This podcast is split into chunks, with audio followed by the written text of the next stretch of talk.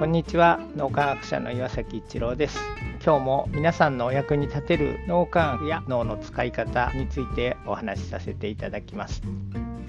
以前仕事をするのに見える化をするっていうことをしたことがあったんですがうまくいかなくてみんな自分のやってることの進捗とかを教えたくない的な感じのことがあってなんでなんだろうというふうに思ってたんですけど以前ってかなり前です。進捗とかを明確にみんなが分かるようにしてその通り進んでないと責められるっていうことを他の職場で学んできてしまってそれでなかなか自分の仕事の進捗を他の人に明確にガラス張りにするっていうのをすごくためらったんじゃないかなというふうに思います。共同体思考の脳の使い方ということでお互いに勇気づけしたり感謝の気持ちを伝えたり励ましたりとか必要があればその人のちょっと遅れている仕事を助けたりとかそういうことをしていく中でだんだん心理的安全性っていうのが醸成されて自分たちのやってる仕事の進捗っていうのをかなりガラス張りにしています。逆に心理的安全性ができてきて仕事のガラス張りをすると自分たちがこんだけ進んだんだっていうところが見えてすごく仕事やりやすいっていうふうに言ってくれるようになりました。仕組みを導入するのはもちろんいいんですけども古分離思考でうまくできてないと責める的なそういう脳の使い方をしてると見える化っていうのは逆に仕事の妨げになるけども共同体思考でお互いを支え合ったり感謝し合ったりっていう状態になってると見える化がすごく励みになるんだ。心理的安全性っていうのももちろん大切ですし見える化するっていうのも大切です。が共同体思考という脳の使い方があるからこそ心理的安全性も確保できるしそして見える化するもしくはガラス張りにした時にみんなが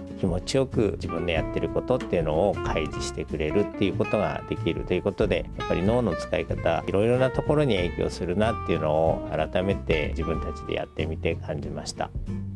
今日も何かのヒントになると嬉しく思いますありがとうございました。この3分脳磨き気に入られた方はメルマガでも脳磨きのことを発信していますので脳磨きメルマガ検索してみてください。どちらからも脳磨きあるいは最新の脳科学のことを学んでいただくことができます。皆さんのお役に立てると嬉しく思います。今日も素晴らしい一日をお過ごしください。脳科学者の岩崎一郎でした。ありがとうございました。